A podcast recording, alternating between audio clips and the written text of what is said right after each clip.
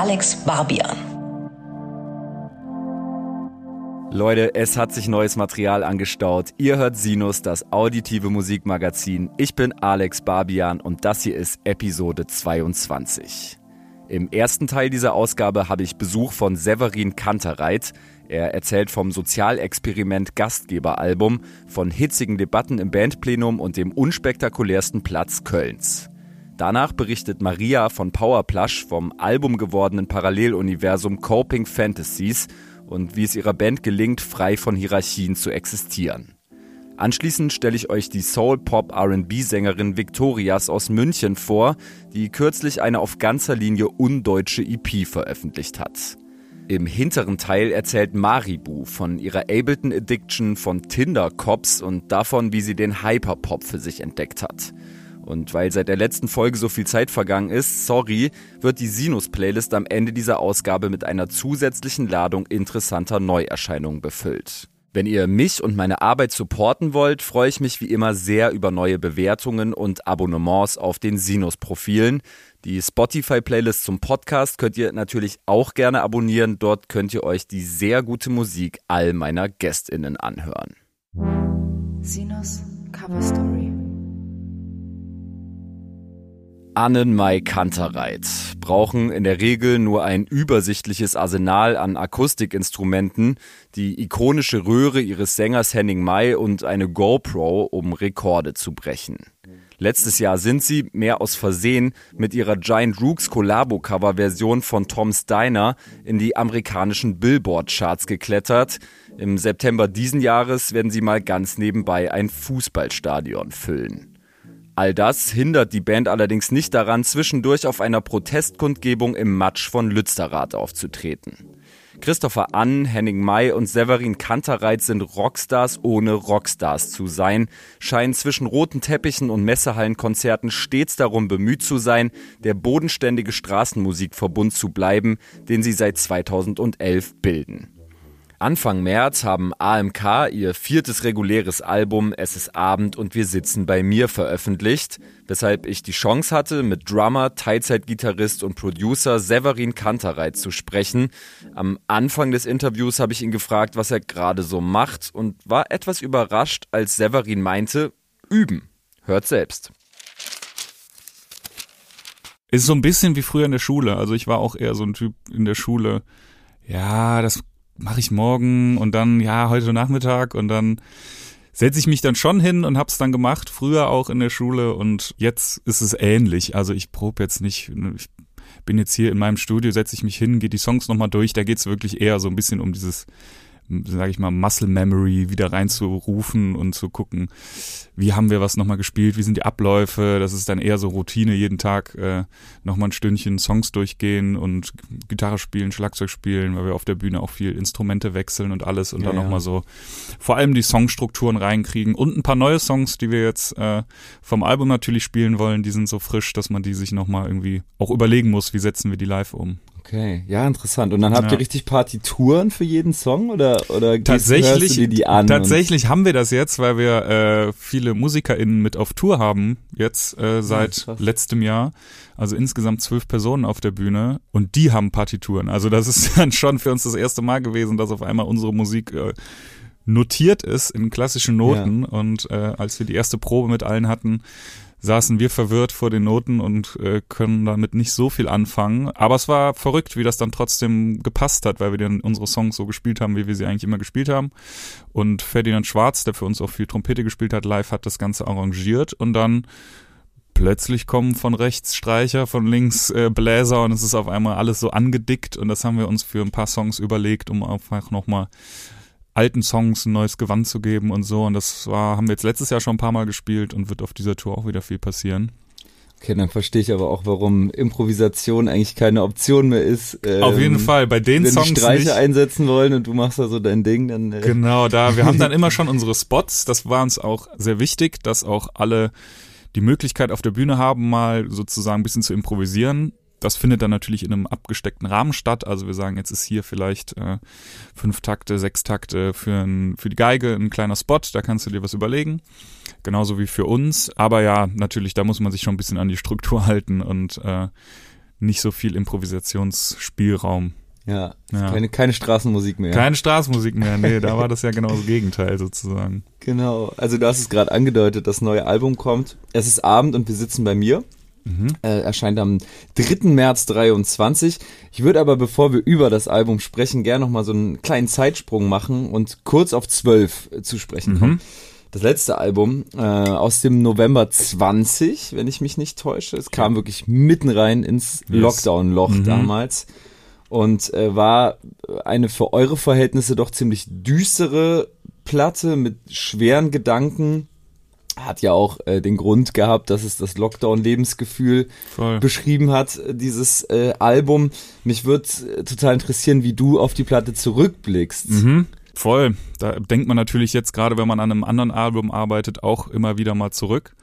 Ja, es war eine totale Momentaufnahme für uns. Und das war, glaube ich, auch total wichtig, dass wir das dann auch so veröffentlicht haben und rausgebracht haben, weil wir natürlich in der Situation wie ganz viele einfach zu Hause waren, nicht wussten, was passiert hier um einen. Und für uns war dann die einzige Möglichkeit, okay, wir machen halt irgendwie weiter Musik, ganz anders als sonst, also wir haben uns dann Demos und Schnipsel hin und her geschickt aus unseren Wohnzimmern, was ja mittlerweile auch funktioniert und wir hatten irgendwie jeder ein bisschen Kram zu Hause, ich habe dann irgendwie mein Klavier, Gitarren mit einem Mikro oder Handys aufgenommen und rübergeschickt und dann kam eine Sprachnachricht von Henning mit Text rüber und dann haben wir so ne, weitergearbeitet, an Chrissy weitergeschickt.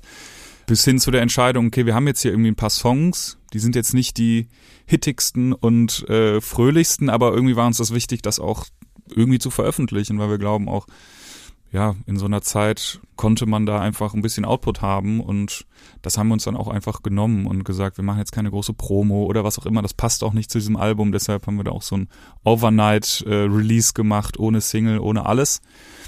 Genau, ich bin mal gespannt, wie man da auch in ein paar Jahren drauf zurückblickt, wenn Corona wirklich so hoffentlich irgendwie gar kein Thema mehr ist ich glaube, oder das kriegt man jetzt schon als Feedback, dass viele auch krass mit dieser Zeit ne, die Musik verknüpfen und da auch natürlich jetzt nicht unbedingt die besten Verknüpfungen haben, aber viele auch irgendwie gesagt haben, was war irgendwie tolles Album, was so sehr in die Zeit gepasst hat. Und das ist natürlich schönes Kompliment, so dass man dann einfach da was zurückkriegt von, wir haben jetzt hier einfach mal das rausgebracht, was wir uns überlegt haben und ohne groß gehofft zu haben, dass das jetzt riesig erfolgreich im klassischen Sinne wird. Und das hat uns, glaube ich, jetzt auch sehr gut getan für das jetzige Album, da einfach ein bisschen freier zu sein und auch mal einen Song über einen Erdbeerkuchen machen zu können, ohne mhm. ne, so eine Schwere, die wir in dem Album davor vielleicht hatten, die jetzt äh, auch mal ein bisschen weniger stattfinden zu lassen. So. Ja. Ja, ist interessant, was du erzählst. Also ich habe die Platte damals gehört und jetzt ja. eben letzte Woche nochmal und ja. es ist wirklich faszinierend, wie die einen so in diese Zeit zurückzieht. Voll, voll. Also gar nicht unbedingt, weil ich die Songs äh, an die Zeit koppel, sondern mhm. weil es diese Gedanken eben widerspiegelt und diesen ganzen Vibe und mhm. dadurch und das meine ich gar nicht abwertend, fühlt sich die Platte auch schon so alt an. Auf jeden so, Fall, ja, ja. Es ist so, die ist halt nicht besonders zeitlos und war ja auch nie so gedacht, ne? Nee, also das ist genau das Spannende daran, glaube ich, dass es eben, ja, das hört man sich jetzt nicht an einem schönen Sommertag so genau. dieses Album nochmal an, sondern kehrt vielleicht irgendwie ab und zu mal zurück, wenn man denkt, ah krass, da war diese Zeit und ich versuche mich mal reinzuversetzen. Aber ja, und hoffentlich auch nicht nur in die, an die negativen Seiten so, da sind ja auch ein paar positivere Songs dabei, aber klar, diese gedämpfte Stimmung, da versetzt es mich auch manchmal rein, wenn ich mal reinhöre und ich ja auch noch weiß, wie die Sachen entstanden sind. Ne? Das ist ja dann ja, auch nochmal, ja, ich dann weiß, da saß ich in Jogginghose zu Hause und habe die Gitarre eingespielt und aufgenommen und da wird man natürlich irgendwie zurückkatapultiert in diese Zeit. Ja, ich hatte so dieses Kopfkino, so 2040 sitzen unsere Kinder im Geschichtsunterricht und, und dann geht's um Corona ja. und die Jahre zwischen, keine Ahnung, 20 und 24 und dann wird so ein Song von dem, von dem das Album auf jeden gespielt. Fall, das wäre spannend so. und dann zu gucken, eine Gedichtsanalyse sozusagen. Genau, ja. genau, genau. Ich hoffe, es wird nicht äh, alles noch überschattet durch wesentlich durch, größere ja, Krisen, aber äh, genau, also wer sich nochmal zurückversetzen möchte in die Lockdown-Stimmung, der kann sich zwölf nochmal anhören, dann, ja, dann ist komplett wieder drin.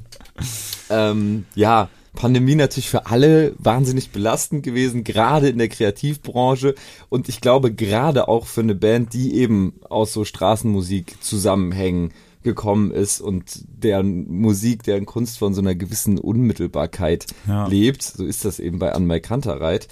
Würdest du rückblickend sagen, dass ihr ein sehr tiefes Loch gefallen seid und auch als Kollektiv Federn gelassen habt in der Zeit oder habt ihr es irgendwie so umgemünzt in, in, in so einen positiveren Vibe für euch? Beides natürlich. Also klar war da ein Riesenloch, wenn man auf Tour ist und dann, wir waren ja wirklich auf Tour und dann wurde, mhm. haben wir noch Chemnitz gespielt. Das war, glaube ich, das letzte.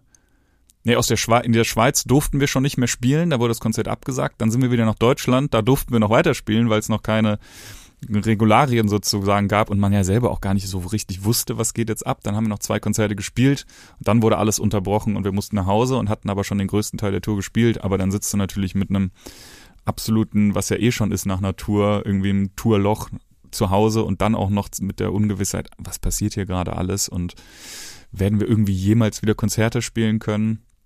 Also das war schon sehr, sehr belastend natürlich, so gerade die erste Zeit und dann wie gesagt, haben wir langsam angefangen, Musik zu machen, das irgendwie zu verarbeiten für uns. Aber ich glaube, wir sind auch sehr gut darin, uns direkt äh, neue Bereiche zu suchen und wir haben ganz viel dann äh, ja an Musik gearbeitet. Wir haben auch intern, sage ich mal, sehr viel umgestellt. Also ne, wir haben unser eigenes Label mittlerweile. Unsere Managementstruktur ist eigentlich sind wir mit unserem Team sozusagen. Also das haben wir auch ganz umgebaut in der Zeit und das irgendwie dann für uns auch genutzt was auch nicht möglich gewesen wäre in einer Saison mit Konzerten, mit Festivals, mit noch einem anderen Album so. Nach außen hin vielleicht waren wir ein bisschen ruhiger unterwegs, haben ein Album gemacht, immerhin auch schon das, aber ja, wir haben uns da auch täglich im Zoom getroffen und an inhaltlichen Sachen gearbeitet, auch viel. Mhm, mh. Und das ziehen wir jetzt sehr positiv daraus, so, ne, dass man so weiß, okay, Ne, wenn man dran zurückdenkt, war vieles auch ja sehr trist und ne, man hat irgendwie Sachen gemacht, die man sonst nicht gemacht hätte. Aber jetzt, ja, jetzt sind wir sehr froh, dass wir das alles gemacht haben und auch viele emotionale Sachen waren dabei. So.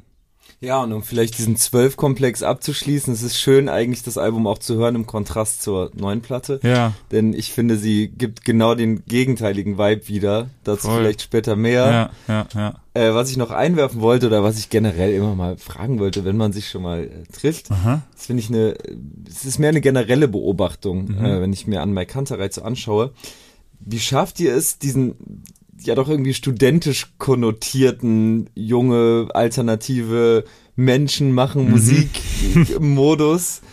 So aufrecht zu erhalten. Aha. Ihr seid mittlerweile alle über 30, ja. ihr seid wahnsinnig erfolgreich, ja. sicher auch nicht bettelarme ja. Studietypen in irgendwelchen WG-Zimmern. Mhm und eben äh, auch keine Hänger mehr, sondern ja. eigentlich, äh, ich zitiere, Jahre ohne Pause hinter ja, euch. Ja, voll. Ähm, wie funktioniert das? Erwischt euch selber manchmal dabei, wie ihr versucht, so eine gewisse DIY-Attitüde so zu erzwingen? Wie schafft man das immer wieder, sich so runter zu grounden und äh, mhm. gedanklich in diesen Modus zu kommen?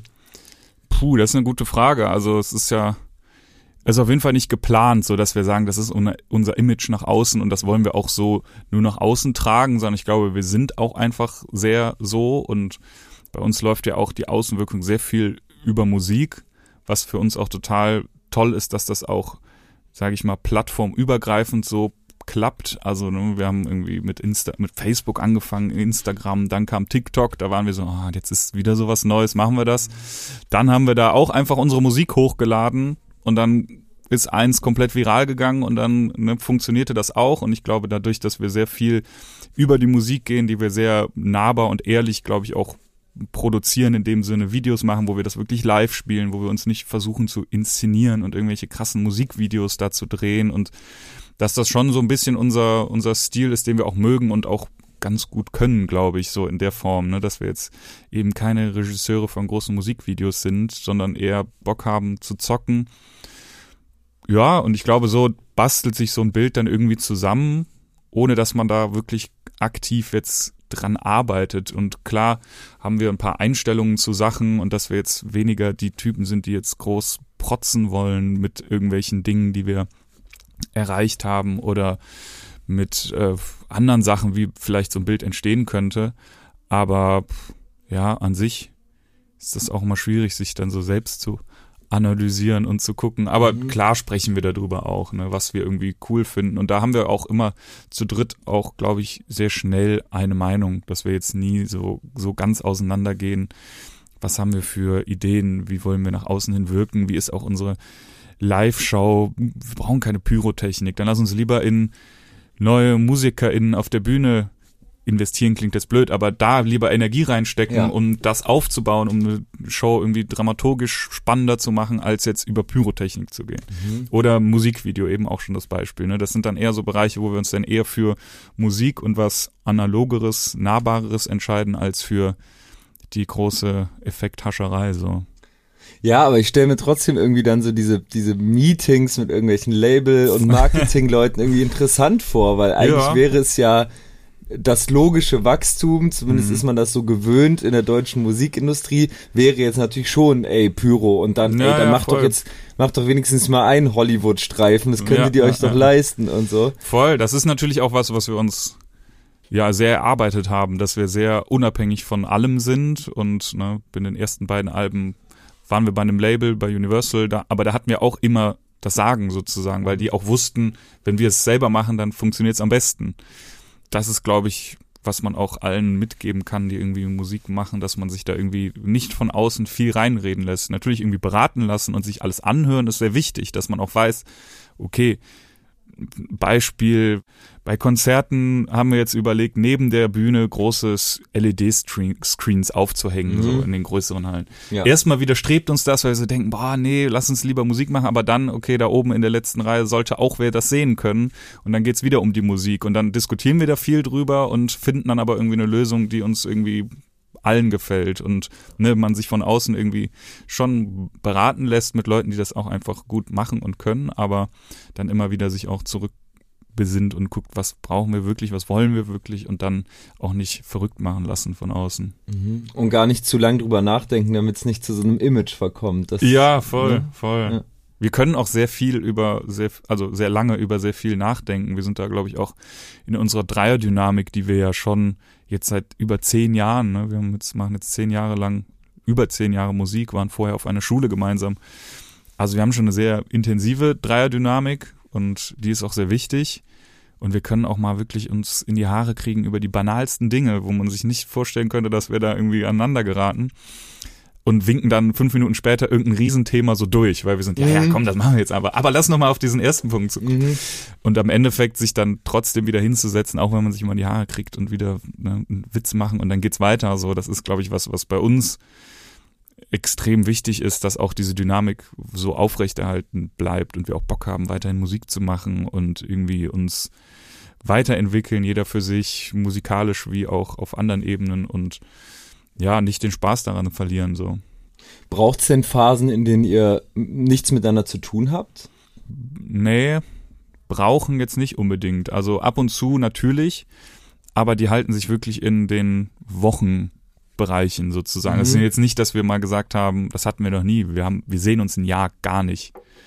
Und Das, haben ja viele große Bands gemacht. ja, ne? voll. Also, Ich, irgendwann ja. wird's vielleicht auch mal passieren. So, so, ich will das jetzt gar nicht ausschließen, aber so war's bis jetzt noch nicht, weil, ne, wie gesagt, was ich eben meinte mit in der Corona-Zeit haben wir ein Album gemacht, haben aber auch viel so unsere Struktur umgebaut, unser Label, ne, die Strukturen darum aufgebaut. Deshalb hatten wir auch neben der Musik einfach fast täglich irgendwie miteinander zu tun, um Dinge zu besprechen und vorher auch. Da waren wir entweder auf Tour oder haben auch ein Album gemacht. Wir hängen ja auch noch ab und zu mal so, sage ich mal, privat ab. Mhm. Und das ist ja dann auch ganz schön, dass man sich das irgendwie so dann auch aktiv sucht, wenn wir irgendwie zusammen sind, mal zu sagen, hey, heute. Ja. Heute sind wir keine Band. ja, das ist natürlich schwierig, man driftet dann sehr schnell ab und ne, Mhm. gut tun dann andere Leute, die dabei sind, um Ja. diese Dreierdynamik auch ein bisschen zu unterbrechen, einfach enge Freunde und so. Ja. Und das war auch das, was wir jetzt bei dem Album viel äh, uns gesucht haben, ne? einfach viele Leute eingeladen und so. Genau, also vielleicht springen wir mal ins Jahr 2022, Yes. in, äh, ja wahrscheinlich in, in, in den Früh, ins Frühjahr 22. Zeiten, die sicherlich nicht weniger seltsam waren, aber immerhin äh, mit ein bisschen mehr Leben versehen und Mhm. ein bisschen mehr Community. Wie ging das los, dieses Projekt Neues Album? Das ging eigentlich schon auch vor Corona los. Vor, Okay. vor zwölf, ne? Wir hatten ja schon vor Corona Tommy ausgehen Mhm. als Songs rausgebracht. Die haben wir tatsächlich auch so losgelöst gesehen. Also das waren jetzt nicht die Vorsingles und dann wäre ein Album gekommen. Aber da haben wir schon so angefangen, natürlich über ein Album nachzudenken. Dass dann Corona und so ein Album wie zwölf dazwischen kam, das ist halt so passiert. Und dann haben wir eigentlich irgendwann wieder den Faden aufgenommen und gesagt, klar, jetzt ne, machen wir wieder ein Album, klar. Und in dem Jahr wussten wir auch, wir spielen wieder Konzerte, also es, man kommt auch wieder ins Spielen, wir hängen wieder ein bisschen zusammen auch rum, ne, machen, was ich eben meinte, die, die Live-Show einfach nochmal neu und dann machen wir einfach auch viel Musik. Plus auch die Art und Weise, wie wir an die Songs rangegangen sind, die sich ja dann auch über Corona verändert haben, teilweise zumindest mit, man kann für sich alleine arbeiten und wir führen dann Sachen zusammen. Und dann ging es eigentlich relativ schnell konkret los, dass wir gesagt haben, guck mal, hier im, im Sommer ist ein Festivalloch, da spielen wir sechs Wochen kein Festival. Würde sich jetzt anbieten, dass wir uns da im, im, im Studio treffen und dieses Album aufnehmen. Und so haben wir es dann auch eigentlich überlegt und auch dann umgesetzt und dann wirklich im, ich glaube, Juli, den ganzen Juli, äh, ja, doch Ende Juni bis den ganzen Juli dann in Köln in unserem Studio im, aufgenommen. Genau, ihr habt die ja. Pop-Kategorie des Gastgeberalbums ja. erfunden. so heißt es im Pressetext. Yes.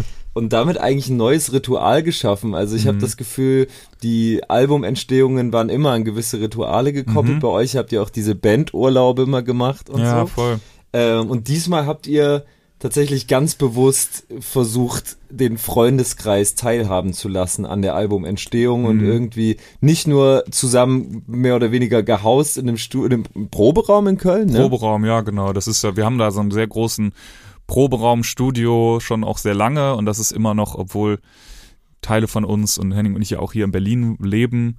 Chrissy ist noch in Köln, aber das ist auf jeden Fall unser Mittelpunkt. Da wird geprobt, da ist viel Instrumentarium, ja. da sitzen auch viele, die mit uns zusammenarbeiten, wir haben ein kleine, kleines Büro auch und eine große Außenfläche. Also das ist für uns so unser, unsere Homebase sozusagen. Kennen die Leute wahrscheinlich sogar von den Videos, oder? Das ja, genau. Wir haben diese Proberaum-Sessions rausgebracht ja. und es ist immer wieder tauchend dieser Raum auch auf, genau. Genau, und diesmal habt ihr dort nicht zu dritt rumgehangen, sondern äh, den Freundeskreis dazugeholt. Genau und Leute ja eingeladen, damit sie euch Zuschauern Input geben, Bier mitbringen. Wie Alles. ist das, wie liegt das ab? Oder wie kam das, das zu der Idee? Also das ja, ist ja, ja die, spannend, dass man das so voll. macht. Die, die Idee ist tatsächlich eigentlich erst während der Aufnahme passiert. Also wir haben uns das nicht vorgenommen. Und das war für uns auch, glaube ich, mal ganz wichtig, weil bei den Alben davor, wie zum Beispiel Schlagschatten, da waren wir zwei, fast zwei Monate in Spanien und da hatten wir vorher die Idee, wir gehen nach Spanien, isolieren uns, sind in so einem kleinen Dorf, wo wir aufnehmen und dann reisen wir rum und drehen die Videos für alles. Bei zwölf war es natürlich gezwungenermaßen auch ein krasses Konzept dahinter, so wir sind zu Hause und machen das und jetzt hatten wir uns eigentlich gar kein so großes Konzept überlegt, sondern eigentlich gesagt, ne, wir haben diese Pause im Sommer, wir haben genug Songs, die wir aufnehmen können lass uns bei uns im Studio in Köln, wo wir auch alle irgendwie zu Hause sind und relativ für uns unspektakulär treffen und dieses Album aufnehmen. Genau, da ist es dann passiert, dass wir nicht nur Markus Ganter und Fabian Langer eingeladen haben, die mit uns das produziert haben dann und aufgenommen haben, sondern auch einfach unsere Freundinnen und Freunde, die irgendwie das auch kennen, da abzuhängen. Mhm. Also, ne, das war uns dann auch ganz wichtig, dass es irgendwie so die engen Freunde sind, die auch wenig mit Musik zu tun haben tatsächlich. Also die ja oft ein guter Inputgeber sind. Auf jeden ne? Fall, die sind ja genau die Leute, die, denen ehrlich. Musst ja deine, denen musst du ja deine Musik ja. vorspielen. Die wissen ja, was Voll. was und klickt und was nicht. Das ist dann auch passiert natürlich so, dass wir dann irgendwie Sachen vorgespielt haben und man merkt ja dann fast auch schon an der auch nicht mal an der Reaktion, sondern nur an dem Fakt, dass man irgendwem was vorspielt.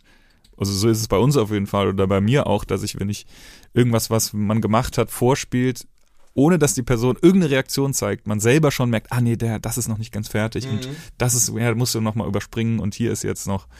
Also man reflektiert sich dann irgendwie nochmal selber in der Musik auch ganz anders, als wenn man sich die ganze Zeit nur selber im Kreis dreht mit den gleichen Leuten. Ne? Ja, auch dieses Genre Fremde, aus einer anderen Bubble zu sein, unsere Leute um uns herum, das ist, tut natürlich auch ganz, ganz gut in so einem Prozess, dass man auch manchmal rausgerissen wird. So, ich glaube, mhm es war bei den vergangenen Alben auch gut, dass es nicht passiert ist, aber mittlerweile, wenn man dann so einen halben Tag, einen Tag aufnimmt und dann konzentriert ist und versucht, ne, gut einzuspielen oder Ideen zu haben und dann geht man raus und dann redet man mit einem Bekannten über irgendwie Biochemie, weil der das irgendwie gerade interessant findet und es macht ja. irgendwie ja kurz mal den Kopf frei von einem ganz anderen Thema und dann geht man wieder anders und hört auch noch mal anders, was man gerade vielleicht aufgenommen hat und das hat für uns total ja, Spaß gemacht auch, ne? Und hat auch so eine Leichtigkeit in das Album reingebracht, zu sagen, da sind irgendwie Leute um uns rum, die wir sehr gerne haben, die jetzt da auch nicht ne, zu jedem Song sagen, wow, cool, wow, cool, mhm. sondern auch mal sagen, gefällt mir nicht, Punkt. Ja, ja. Ohne irgendwie auch eine Begründung oder so, ne? Weil es einfach ehrliche Kritik ist von Leuten, die du einfach äh, sehr schätzt und auch irgendwie das dann sehr ernst nimmst, aber auch sagen kannst, ja, ist mir auch egal, wenn es dir jetzt nicht gefällt. Du hast mhm. eh einen mhm. komischen Musikgeschmack, so mhm. weißt du, blöd gesagt. Ja klar, aber und, es ist ja ein sehr bewusster Schritt eigentlich, so back to the roots und alles ja, wieder voll. so ganz romantisch und unbeschwert und improvisiert und voll. locker und so. Voll. Also vielleicht so ein bisschen das, das, äh, das Thema, was wir gerade auch schon hatten, dieser bewusste Schritt zu sagen, okay, wir, wir löschen jetzt irgendwie diesen Bekanntheitsstatus, alles wieder ganz based. Auf jeden Fall, ja, das auf jeden Fall. Dass man dann innerhalb dieses Freundeskreises natürlich auch ne, nicht auf einer Bühne steht, sage ich mal, ne, wie man das ja, wenn man mit fremden Leuten und die einen anders irgendwie wenn wir jetzt fremde Leute in das Studio eingeladen hätten, die wären erstmal da mit offenen Augen, ständen die dann da und hätten alles angeguckt und so. Ne? Das ist ja dann mhm. schon was anderes als ja, Freunde, die seit acht Jahren da ein- und ausgehen und uns da mal abholen und das jetzt auch nicht mehr so spannend finden, was wir da machen, so.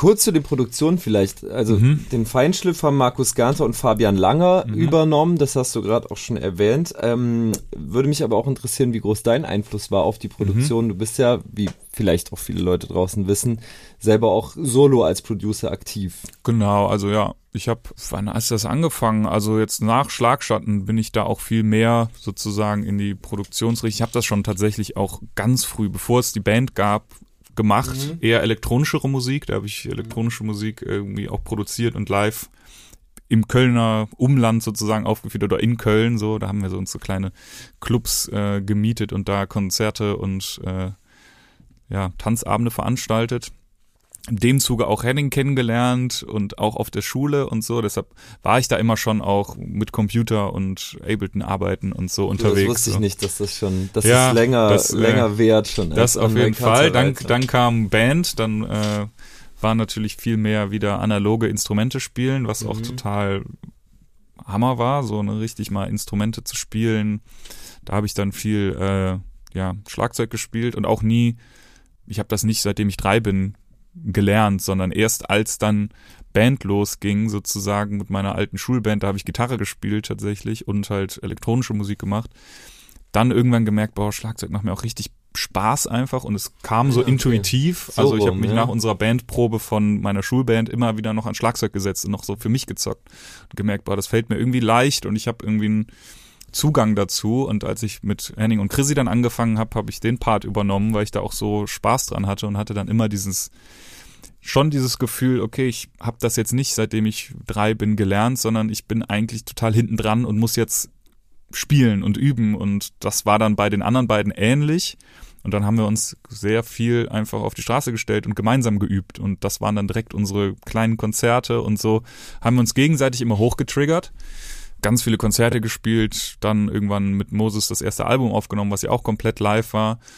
Und dann habe ich wieder angefangen, langsam auch in die Produktion zu gehen, weil ich so gemerkt habe, meine Skills am Computer, die kann ich auch irgendwie super geil mit einbauen und äh, war auch nie so ein, ich bin jetzt Schlagzeuger und habe irgendwie Ahnung von Gear oder was auch immer, sondern ich war eher so auch immer viel Gitarre gespielt auch und mache das ja auch live, teilweise auch mit auf der Bühne und so und dann ähm, nach Schlagschatten haben wir dann auch mal andere Wege versucht, zu, an Musik ranzugehen, als wir sitzen in einem Raum und jammen und improvisieren mhm. und ne, das äh, hat dann auch ganz gut funktioniert, weil wir dann auch durch den Fakt, dass wir nicht mehr alle in Köln gewohnt haben, äh, einfach auch die Art und Weise, dass wie entstehen Songs sich verändert haben und ich da für mich den Weg gefunden habe, okay, ich kann auch alleine irgendwie Songskizzen bauen, Instrumentals bauen und das war dann zum Beispiel bei Ausgehen relativ der erste Song, der so entstanden ist. Da habe ich angefangen, ein Instrumental zu bauen.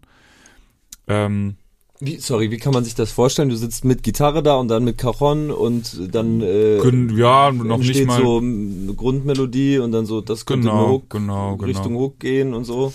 Ja, also da war es eher so ein Grundvibe zu schaffen. Da habe ich so viele Claps aufgenommen und erst lag da noch so ein Synthi drunter mhm. und so ein bisschen die Soundwelt so ausprobiert, eher so in dieses Beatige auch zu gehen, weil mhm. ich da Lust hatte, das auch mal in der Band mit unterzubringen.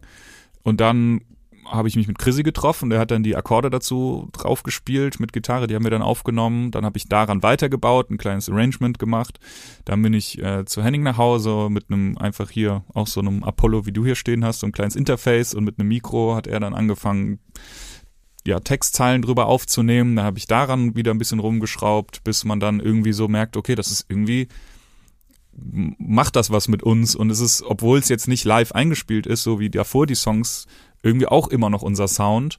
Und das war dann total schön, dass das dann auch irgendwie funktioniert hat. Dann haben wir uns nochmal mit Markus zusammengesetzt, der hat dann wieder den Feinschliff gemacht. Und dann war dieser Song da und den haben wir auch einfach aus dem Nichts, sage ich mal, rausgebracht. Also der war ja jetzt nicht in einem Albumkonzept ja, oder ne, in einem Album schon geplant, sondern den haben wir einfach so rausgebracht, weil wir gedacht haben, der ist jetzt hier, was sollen wir jetzt warten, bis wir in vielleicht einem, eineinhalb Jahren ein neues Album haben, den bringen wir jetzt einfach mal raus, ohne zu wissen, wo es hinführt.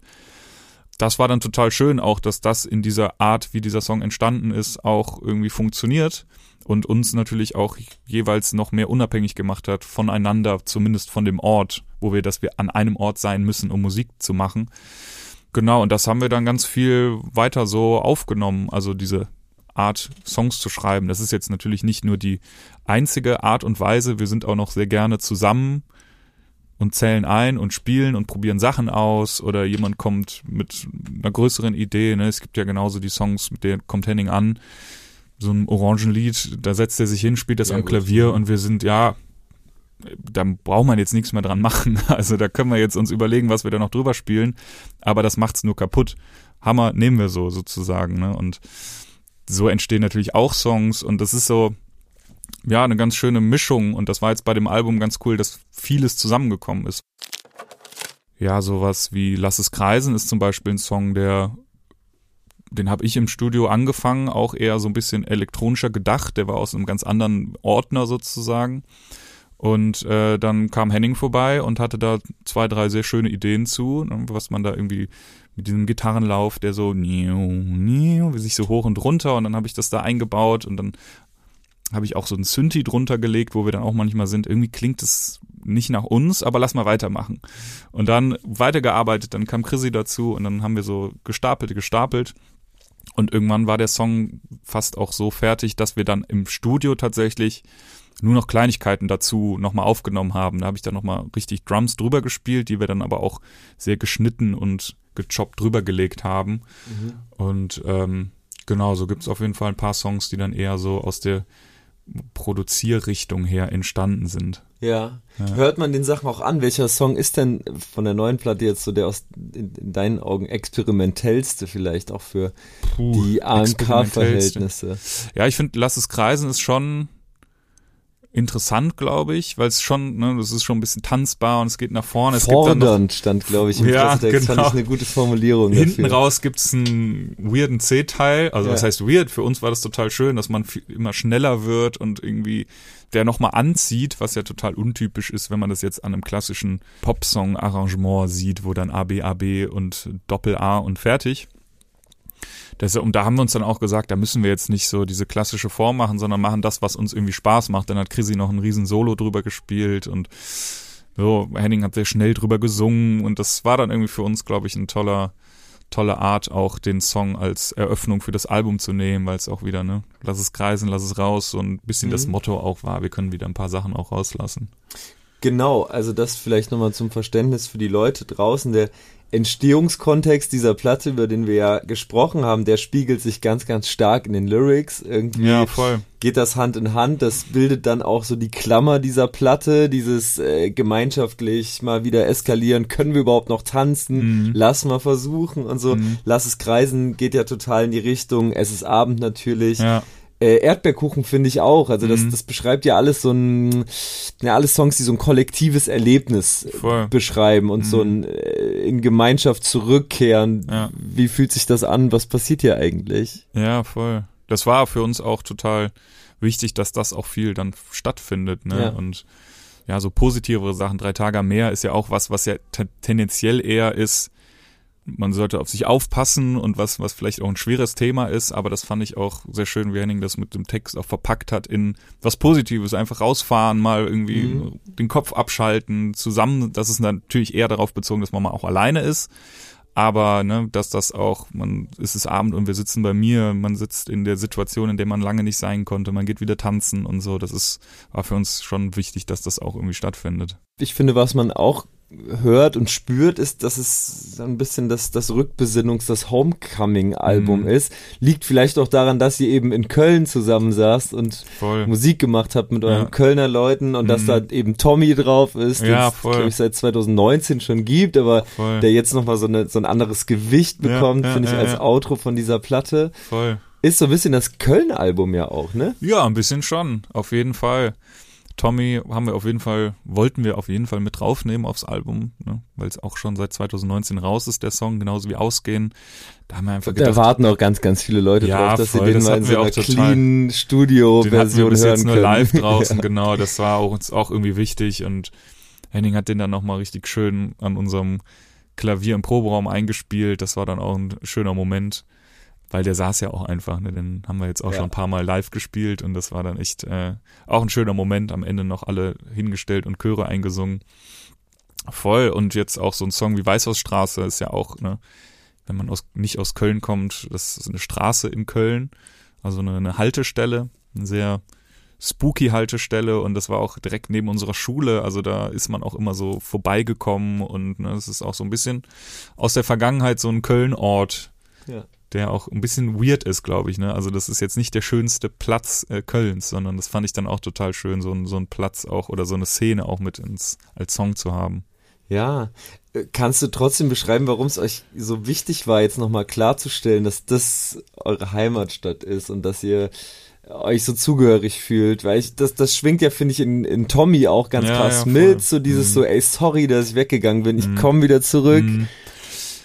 Ja, ich glaube, weil wir auch alle gemeinsam diese Vergangenheit in dieser Stadt haben, dass nicht irgendwer von uns wo ganz anders herkommt, sondern wir können uns da, glaube ich, alle mit identifizieren. Wir waren auf derselben Schule, wie gesagt, wir haben den gleichen Freundeskreis und wir haben da so eine, da ist es schon ein Riesenmagnet, der in dieser Stadt ist und vor allem den Leuten geschuldet, vor allem, ne, was man da so erlebt hat.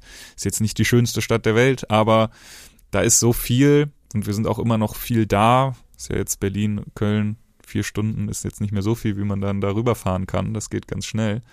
Ja, deshalb war es für uns auch, glaube ich, mal wichtig und jetzt auch mit, wir waren jetzt auch sehr viel weg, Mhm. waren sehr viel auf Tour, waren sehr viel anderswo zum Alben aufnehmen und so und deshalb spürt man da manchmal vielleicht auch so ein, so ein Magnet, der einen wieder zurückzieht, auch teilweise zumindest. Ja, und ich glaube, so eine gewisse Sehnsucht entsteht auch oft erst nach ein paar Jahren. Also ja, ja, voll. äh, ich glaube, das Wegziehen äh, in, in diesem Moment des Wegzugs hast du das erstmal noch nicht so extrem. Nee, ich war auch froh, weg zu ne? sein mal aus Köln. Genau, Genau. aus diesen Gründen, weil man so immer schon da gewesen ist, über die Straße geht und tausend Leute kennt auch, ne, aus der Vergangenheit und hier und mit jeder Ecke, wo man ist, verbindet man irgendwas. Das ist einerseits total schön, aber ich hatte einfach auch mal Lust, woanders zu sein. Auch der Musik wegen so, dass man einfach woanders hingeht, wo man nochmal neue Leute trifft, andere Inspirationen und so. Und dann war ich auch total froh, dass ich hier in Berlin relativ schnell einen Ort gefunden habe zum Musik machen, Studio und irgendwie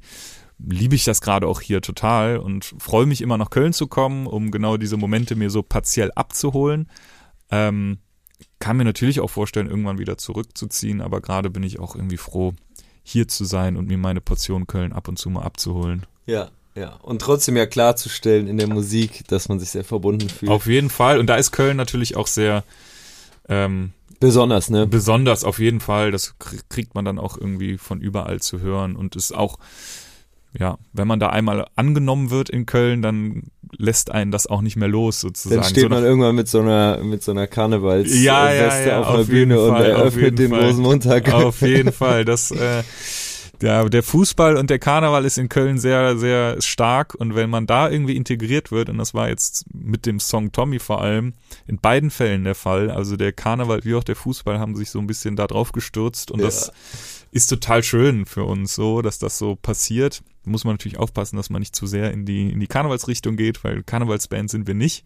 Aber wir haben uns da jetzt dieses Jahr mal, letztes Jahr mal Letztes zu, Jahr, ne? am 11.11. mal so auf eine Bühne gestellt und das mal zu spielen, weil mit Karneval wird man auch als äh, Kind groß und das ist ja auch irgendwie Teil der Stadt. Ja, also Köln auf jeden Fall besonders als Stadt für uns. Ja, und am 9.9.23, das ist vielleicht auch ein schöner Abschluss, spielt yes. ihr in Köln im fucking Müngersdorfer ja. Stadion, um nochmal den, den Fußballfaden aufzunehmen. Ja, voll. Das ist, äh, wenn ich daran denke, wird einem schon ein bisschen, also Schwindelig. ja, wir haben ja jetzt schon viele Konzerte gespielt und auch große Festivals und so, aber die Vorstellung, da mal drin zu spielen, ist schon äh, verrückt und das auch äh, ja, so viele Leute Tickets gekauft haben und das für uns echt auch äh, sehr überwältigend, dass das, obwohl wir jetzt gerade zweimal in, in der Köln Arena, in der Langsys Arena gespielt haben, kurz vor Weihnachten und immer noch Leute Bock haben, uns zu sehen, auch in so einem großen Rahmen. Ähm, ja, ist total schön und für uns auch, ja, wie ich eben schon meinte, auch so diesen Live-Bereich immer weiter so als ja, Neuentdeckung zu sehen und nicht zu sagen, wir machen das jetzt und ziehen das so durch, das läuft schon, sondern wir haben uns da auch wirklich, glaube ich, sehr viel Mühe gegeben, auch zu gucken, dass man auch so große Dinger irgendwie anständig füllen kann, zumindest mit Musik und mit einer Dramaturgie, die mit vielen Menschen auf der Bühne passiert, dass da auch mal was los ist, dass mal was Neues in einem Arrangement passiert, dass mehr Mädels auf der Bühne sind und irgendwie, dass man so, ne, wir aber auch wieder zu dritt nur einen Song spielen können. Und das ist, glaube ich, so, äh, ganz schön. Ich freue mich da jetzt drauf. Es geht ja jetzt bald auch auf Tour, um das alles ja. so aufzuführen. Und das ja. ist dann so ein bisschen die Belohnung des frickelnden Zuhause sitzen, verzweifeln an den Songs, wo man irgendwie rumbastelt, produziert, sich Texte überlegt und dann führt man es auf und man kriegt dann die direkte Resonanz. Und dass das wieder möglich ist, freuen wir uns natürlich riesig drauf auch. Und während ihr diese Folge hört, ist es ist Abend und wir sitzen bei mir frisch draußen. Ihr findet Weißhauptstraße, die heimliche Köln-Hymne neben Tommy, auf der Sinus-Playlist. Severin Kantereit wünscht sich My Ugly Clementine mit I'm Yours. Sinus Spotlight.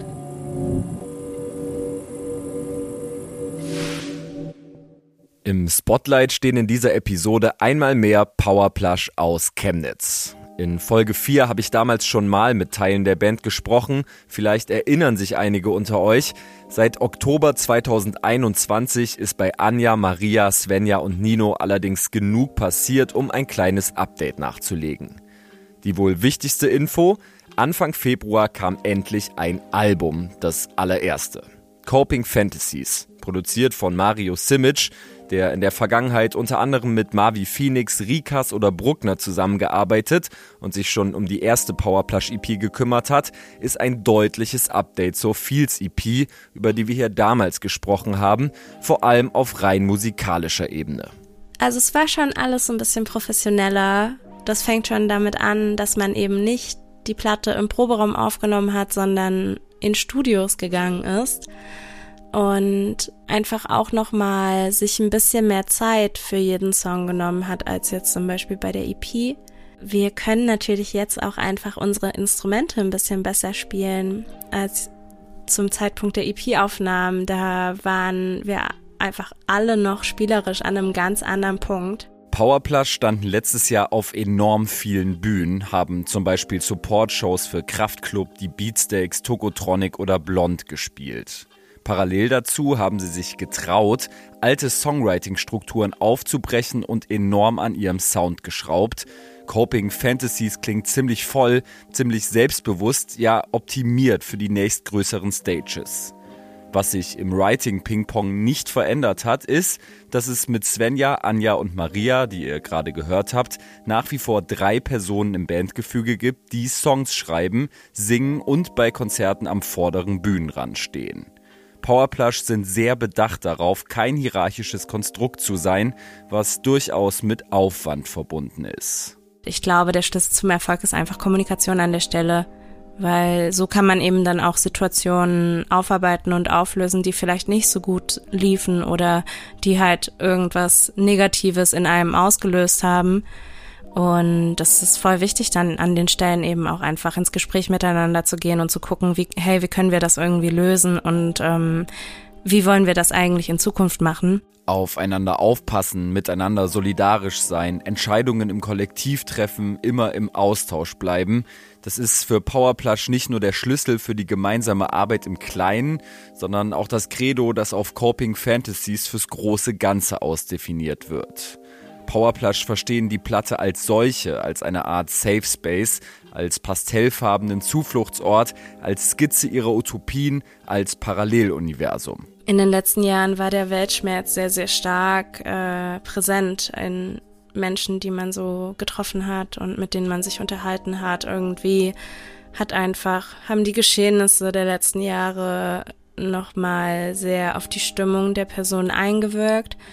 Und ich kann mir schon vorstellen, dass dahingehend die sogenannte Flucht in ein Paralleluniversum oder auch so generell gesprochen Rückzugsräume ähm, total sinnvoll sind, um sich gegenseitig zu stützen, um diese Umstände auch zu verkraften ein Stück weit. Ähm, weil ich meine, der Blick in die Vergangenheit ist jetzt nicht so rosig, aber der in die Zukunft eben auch nicht. Und ähm, das macht natürlich was mit einem. Zärtlichkeit, ausgelebte Sensibilität und Wärme als Konter gegen winterliche Realitäten. Der Rückzug auf die eigene kleine Wohlfühlinsel kann, dessen sind sich Powerplush auch bewusst, aber natürlich nicht die Lösung aller großen Probleme sein. Ich glaube, man muss dann einen guten Mittelweg finden für sich selbst, auch wie man mit den Umständen klarkommt und wie man sich irgendwie gut um sich selbst, aber auch um die Menschen um einen herum kümmern kann und ähm, trotzdem halt sich nicht abschottet von der Welt, weil die Welt wird nicht besser, weil wir uns irgendwie eine schöne Welt zu Hause bauen. die Welt bleibt genauso ungerecht und äh, furchtbar, wie sie eben einfach ist. Und der Impuls sollte dann schon auch irgendwann sein, dass man auch nach außen wieder geht und versucht, die Umstände zu verändern. Speziell ein Song sticht durch seinen konkreten Alltagsbezug, seinen wütenden Ton und seine thematische Ausrichtung aus der Tracklist von Coping Fantasies heraus. Leave Me Alone, entstanden im kollektiven Schreibprozess, führt Empörung und Empowerment zusammen, ist ein lupenreiner Protestsong. In Leave Me Alone thematisieren wir, wie es sich anfühlt, als Flinter in dieser Gesellschaft zu leben. Und der Aufhänger des Songs ist so ein bisschen dass man sich als Flinterperson nicht so richtig sicher durch die Nacht bewegen kann. Und Svenja hat den Song geschrieben aus einer Situation heraus, die wir gemeinsam erlebt haben. Das war in einer sehr, sehr lauen Sommernacht. Wir haben gekornert mit Freunden in Berlin. Und irgendwann muss man natürlich immer auf die Toilette, das unleidige Thema. Und auf dem Weg zur Toilette wurden wir von mehreren Männergruppen angesprochen und halt nicht in Ruhe gelassen.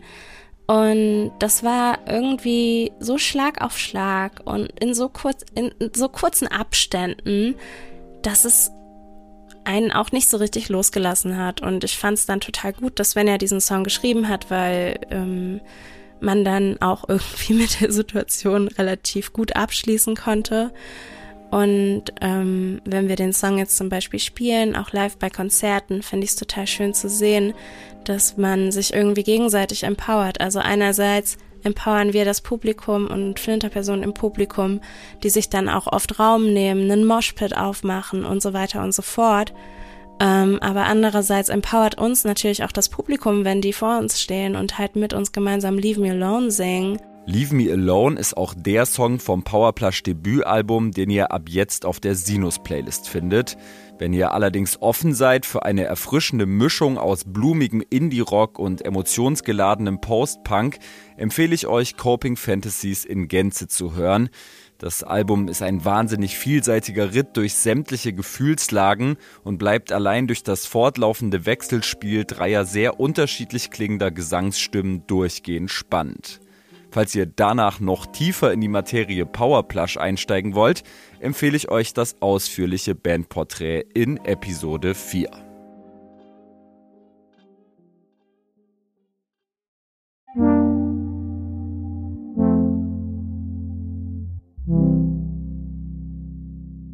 Ich will euch eine Künstlerin vorstellen, die Stand jetzt noch ein richtiger Geheimtipp ist, es mit hoher Wahrscheinlichkeit aber nicht mehr allzu lange bleiben wird. Victorias. Ihre Musik ist irgendwo zwischen Pop, RB und Neo-Soul anzusiedeln. Im Fokus steht immer Victorias zum Teil Billie Eilish-like elektronisch verzierte Gesangsstimme. Victorias Balladen strahlen eine enorme Ruhe und Klarheit aus, im Hintergrund schwingt aber auch immer ein bisschen Drama mit. Victorias Sound, aber auch ihre Videos wirken so dermaßen international, dass ich anfangs kaum glauben konnte, dass sie aus Deutschland kommt. Groß geworden in der Nähe von Karlsruhe ist Victorias nach dem Abi nach München gezogen, wo sie bis heute lebt und hat dort Ende 2015 ihren ersten Song geschrieben, damals noch sehr stark orientiert an ihrem großen Vorbild Amy Winehouse, deren Album Back to Black Victorias als Erweckungsmoment beschreibt. Ich habe eine Zeit lang tatsächlich nur Amy Winehouse gehört, was glaube ich nicht förderlich war, um so seinen eigenen Stil zu entwickeln. Und wenn ich mir jetzt Demos anhöre von 2015, 16, denke ich mir auch nur so, wow. Du, also es klingt halt einfach gestellt. Und ich wollte halt wie sie klingen. Und ich glaube, das wollen viele Künstlerinnen.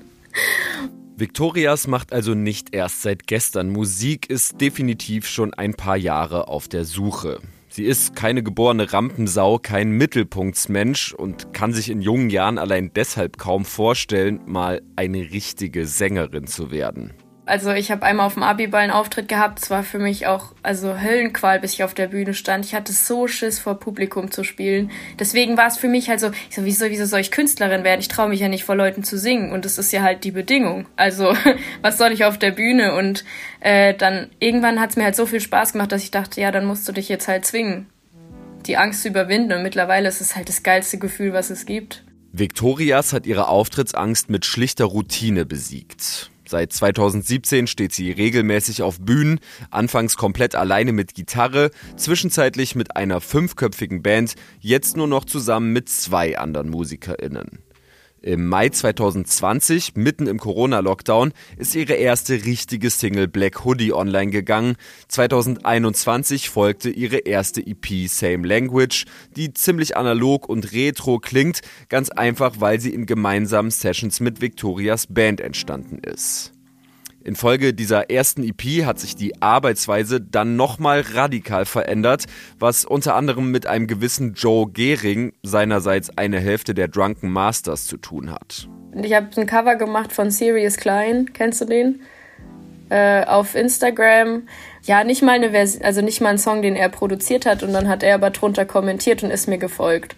Und ich kannte Drunken Masters halt nicht und habe auch äh, gar nicht das Profil abgecheckt oder so und dann hat er halt so auf paar Stories reagiert und mir irgendwann, als die erste EP dann rauskam, einfach einen Dropbox-Link geschickt und das war halt irgendein Remix von einem Song davon. Ich nur so, hä, klingt voll cool, magst du einen Remix machen? Und dann kam irgendwie ewig nichts und irgendwann hat er nur so gemeint, ja, komm doch mal im Studio vorbei.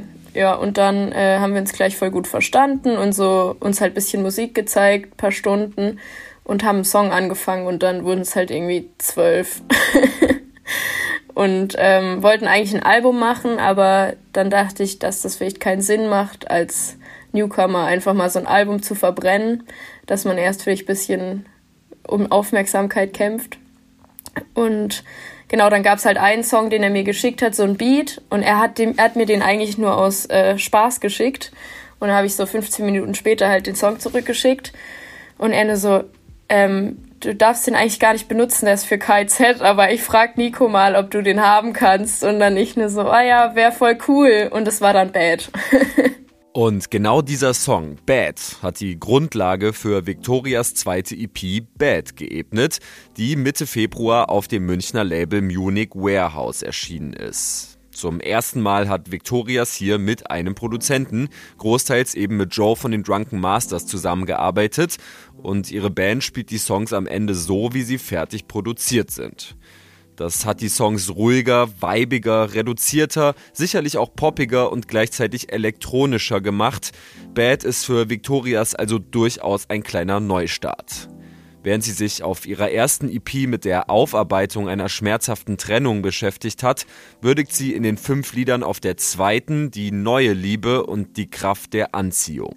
Ich habe die EP innerhalb von, also zumindest alle Songs, die da jetzt drin sind, in vier Wochen oder so geschrieben und in den vier Wochen ist so viel passiert wie noch nie in meinem Leben. Also es geht um mehrere Personen, aber auch eine Beziehung, die sich daraus entwickelt hat. Inhaltlich besonders spannend ist das feierliche Stück Rose Colored Glasses, in dem Victorias dem romantisierten Narrativ der sogenannten rosaroten Brille widerspricht. Die beste Beziehung ist in ihren Augen die, in der die Sicht aufeinander von Anfang an kristallklar ist und trotzdem alles matcht. Wenn man dann mal eine Beziehung hat, wo man einfach weiß, ich hatte nie eine rosarote Brille an, es war einfach von Anfang an chillig. das ist eigentlich die beste Art von Beziehung, wo man nicht am Anfang high ist. In anderen Songs, speziell in Bad und Lead Back Again, beschreibt Victorias durchaus intime Momente in partnerschaftlicher Zweisamkeit. Das ist mutig, scheint sie aber wenig Überwindung gekostet zu haben.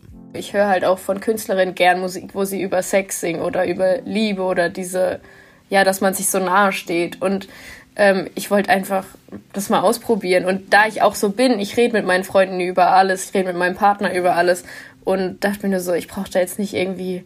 Ich mag das auch nicht, wenn man so in ganz vielen ähm, äh, Metaphern spricht die ganze Zeit. So sag einfach, wie es ist. Und das wollte ich eigentlich mit der Platte auch auf jeden Fall zeigen, dass ich halt so das direkt sagen kann. Die kompromisslose Direktheit ist tatsächlich auch musikalisch die große Stärke der Bad EP. Macht euch gerne selbst ein Bild. Den Titeltrack habe ich auf der Sinus-Playlist abgelegt. Victorias wird im Laufe der nächsten Monate sicherlich stark an Relevanz gewinnen. Ihre Musik ist einfach zu hochwertig, um in der Nische zu verpuffen. Joe hat ihr im Entstehungsprozess der EP gezeigt, wie sie sich in Zukunft selbst produzieren kann. Möglicherweise eine gute Grundlage für Victorias erstes Album, auf das ich mich schon jetzt sehr freue.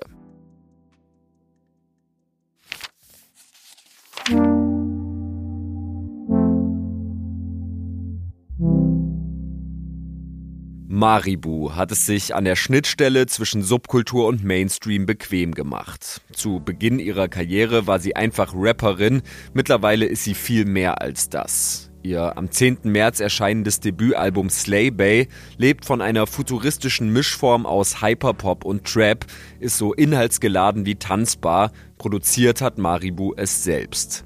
Ich habe Maribo kürzlich zum Interview getroffen in Berlin, wo sie neuerdings lebt. Rausgekommen ist ein Gespräch über ihren bisherigen Weg und den Charakter der neuen Platte. Maribo hatte gemessen am kurzen Zeitraum, in dem sie als Musikerin aktiv ist, wirklich viel zu erzählen. Viel Spaß. Ja, ich würde natürlich gerne in erster Linie mit dir sprechen über dein neues Album. Mhm. Dein erstes Album, dein tolles erstes Album. Ja aber äh, würde mich zu Beginn gern ein bisschen durch deine Biografie hangeln, ähm, weil ich deinen Werdegang sehr interessant finde und ich finde auch, dass er gewissermaßen Exempel ist für eine Entwicklung in der Rap-Szene, mhm. äh, wenn man dich denn überhaupt der Rap-Szene zuordnen will, aber dazu vielleicht später mehr. Mhm. Ja, weil ja wirklich eine Entwicklung stattgefunden hat in der deutschen Rap-Szene, die du ein Stück weit mit verkörperst. Äh, ist ja okay. tatsächlich gar nicht so lange her, dass du angefangen hast, Texte zu schreiben und zu produzieren, ne? Ja, 2018 im Februar war so der Impuls, aber angefangen dann in so einem Sommer.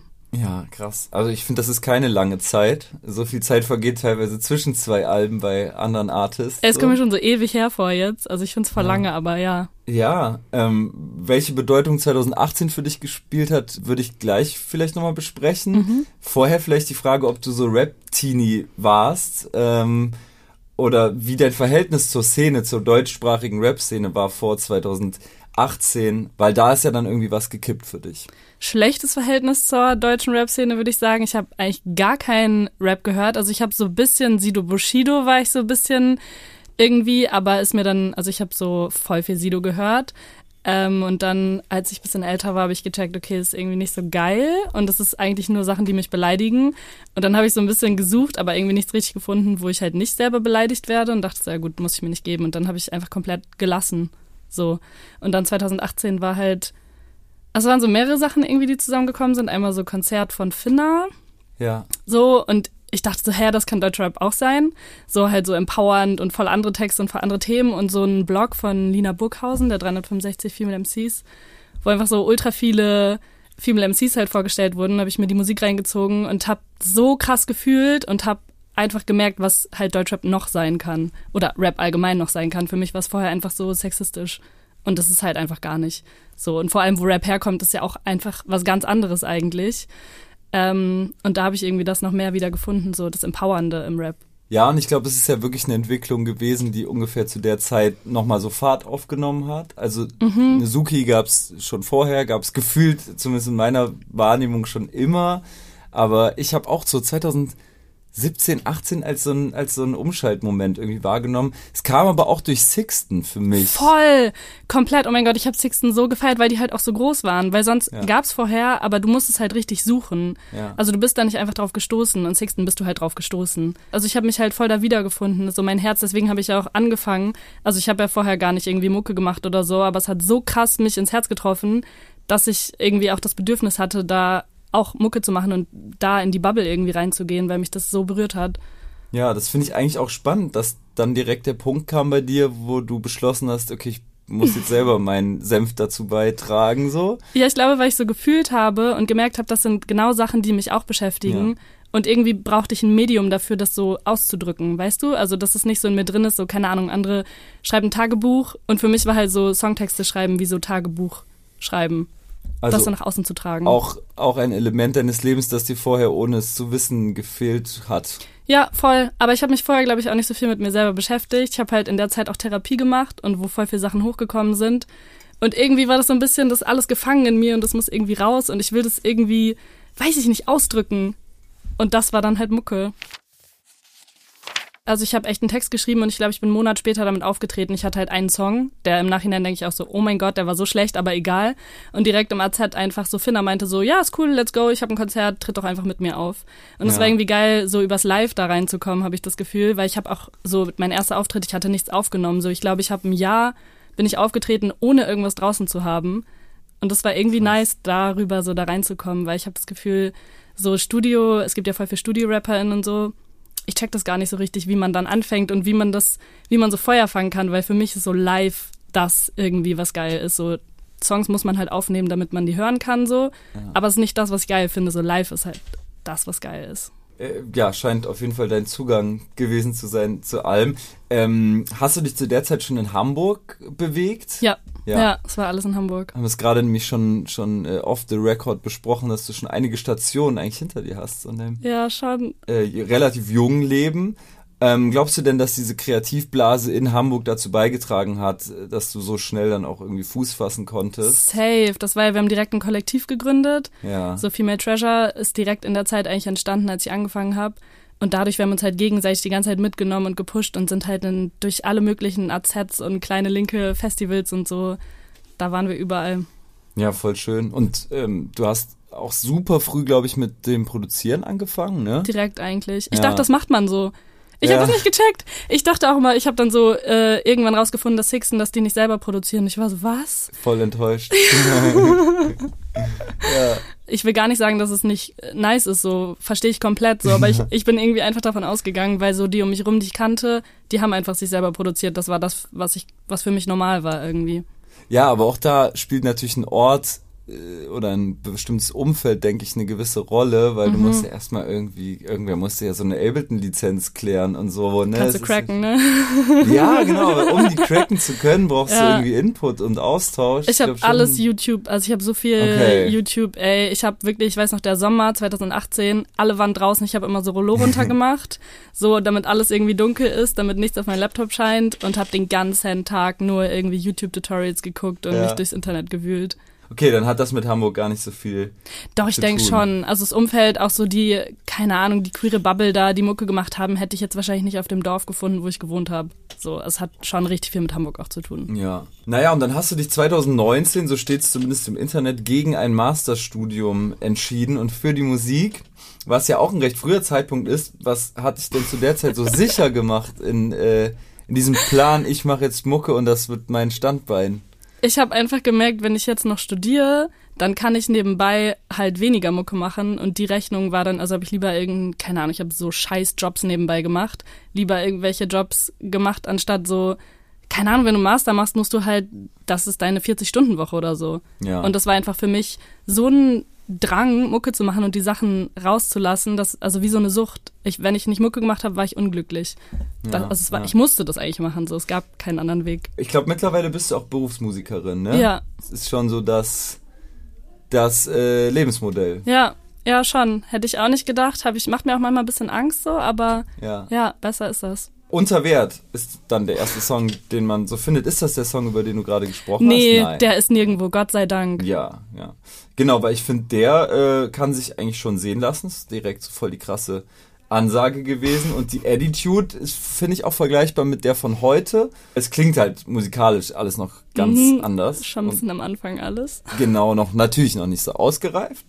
Aber trotzdem bist du relativ kurze Zeit später dann auch schon bei 365XX untergekommen. Ähm, dem ersten Female Hip-Hop Label, All-Female Hip-Hop Label Europas sogar. Shoutout an Lina Burghausen an der Stelle. Yes, Vielleicht erzählst du viel noch mal Liebe. kurz, wie sich die Wege gekreuzt haben. Also Lina Burghausen hat ja auch diesen Blog gemacht, 365 Female MCs, wozu ich irgendwie zu Rap gekommen bin. Und ich habe das Label halt die ganze Zeit verfolgt und fand die ultra geil. Und dann hatte ich ein paar neue Songs und dachte so, okay, vielleicht könnte ich die mal dem Label schicken, aber ich hatte die ganze Zeit ultra Schiss, so weil ich dachte, nein, das ist nicht gut genug. Und dann hat mich eine Freundin aber aus dem Kollektiv auch gepusht, meinte so, ja, schick einfach, schick einfach. Und dann habe ich geschickt und dann meinte sie direkt nächsten Tag so, ja, ist geil, lass mal schnacken. Ja. Also war einfach nur über Instagram. Ich glaube, vor dem Signing kam noch die erste EP raus und 2021 Mhm. dann die zweite Bitch Talk. Und ich finde, dass man gerade dann dieser zweiten EP anhört, dass du in dieser Zeit so langsam zum Sound Mhm. gefunden hast, der dich irgendwie auch heute so repräsentiert, dieser Stil, ne? Mhm. Ich finde auch, dass du da zum ersten Mal so richtig offensiv spielst mit so einem Vokabular, das auf den ersten Blick negativ konnotiert ist und du kodierst das gewissermaßen so um, Was meinst du?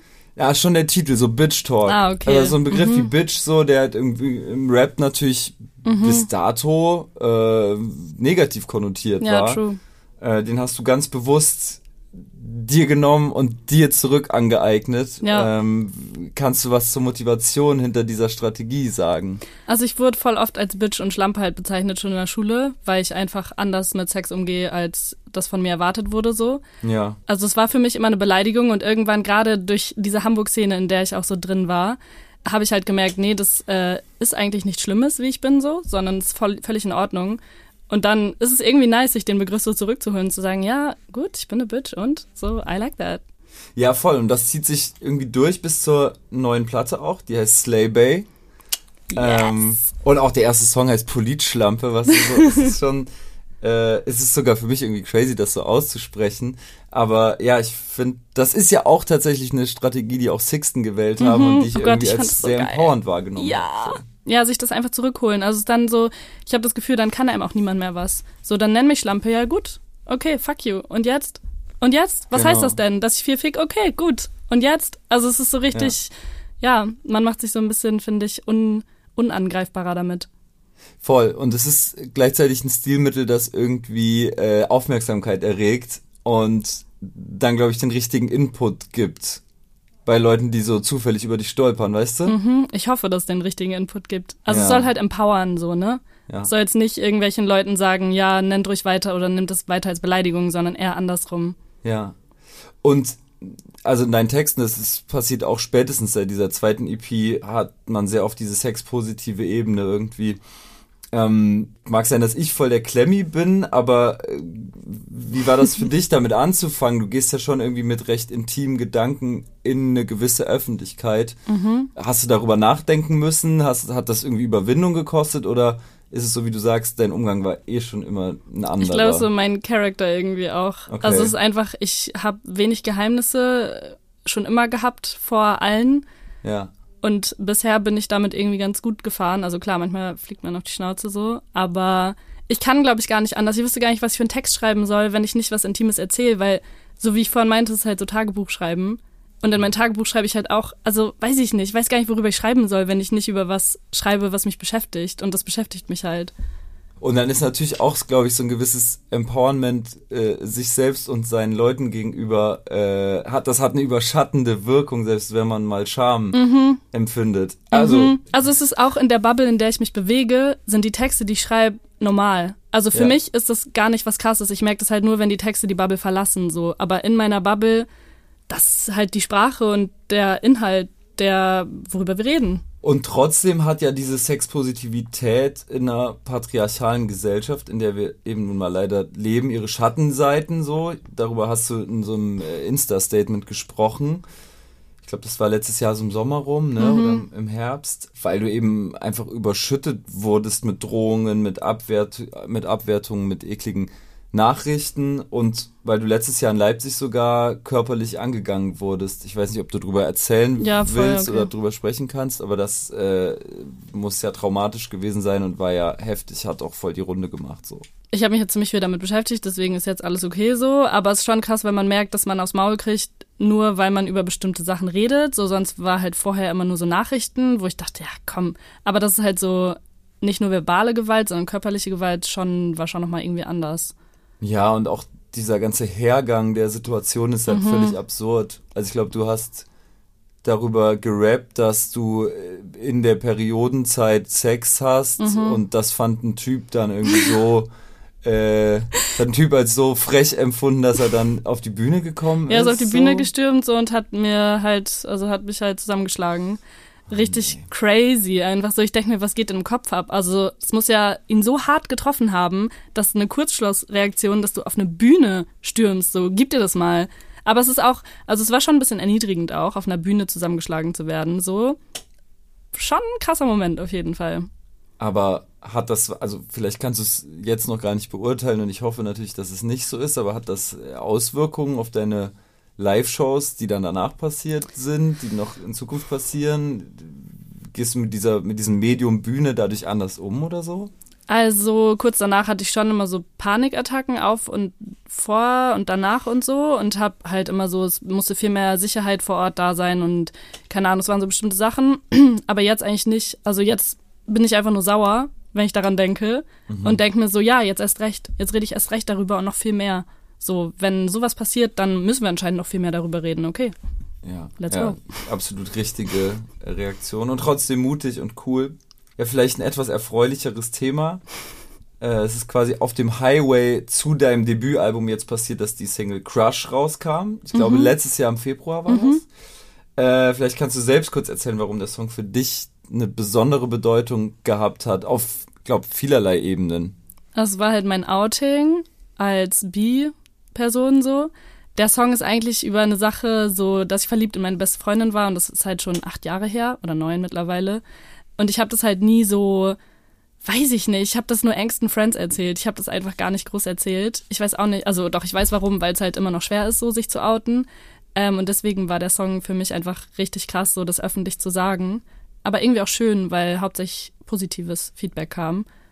Aber klar, jetzt als in der Öffentlichkeit werde ich jetzt halt auch als queere Person wahrgenommen, was auf der einen Seite schön ist und auf der anderen Seite auch nicht schön, weil es natürlich auch Leute gibt, die es kacke finden. Okay, also das kriegst du schon auch zu spüren. Also, das sagt mir niemand so direkt, wenn ich mit einer Person rede, so, aber natürlich bin ich vielmehr eine Zielscheibe für queerfeindliche Personen. Warum ist der Song eigentlich jetzt nicht auf der Platte? Passt vom Sound nicht. Okay. passt vom Sound. Wir haben so echt überlegt, aber es passt einfach gar nicht so. Ich wollte ein Hyperpop-Album machen. Ich habe so angefangen, also wir dachten erstmal, der kommt darauf. Und dann habe ich halt angefangen, Songs zu machen, habe gemerkt, Digga, ich gehe in eine ganz andere Richtung. Das passt einfach nicht mehr. Ja. Ich bin auf einem ganz anderen Film unterwegs. Was ist denn passiert, auch was so musikalische Sozialisierung angeht, vielleicht seitdem? Ich glaube, ich war vorher schon auch viel mehr in Richtung Hyperpop eigentlich. Aber so mit den Leuten, mit denen ich gearbeitet habe, da waren früh Leute, die mir gesagt haben, das ist zu viel distorted, das ist zu viel, das war mal alles so ein bisschen too much und ich dachte so, okay, das macht man einfach nicht. Ich hatte nie diesen Namen Hyperpop, den habe ich erst letztes Jahr im Sommer oder so, habe ich rausgefunden, dass es einen Namen für die Songs gibt, die ich geil finde. Ja. Und dann habe ich mich halt angefangen, viel mehr mit dieser Mucke zu beschäftigen und habe gemerkt, geil, das ist anscheinend völlig in Ordnung, wenn man so übertreibt in Musik. Und ich habe mich so wohl dann gefühlt irgendwie. Und das ist auch so, Hyperpop ist halt nicht hart. Du musst gar nicht hart sein. Hyperpop ist queer, Hyperpop ist verrückt, Hyperpop ist weird. Und das ist noch so eine Seite, die ich ein bisschen zurückgehalten habe, glaube ich so, als ich vorher nur so Rap gemacht habe.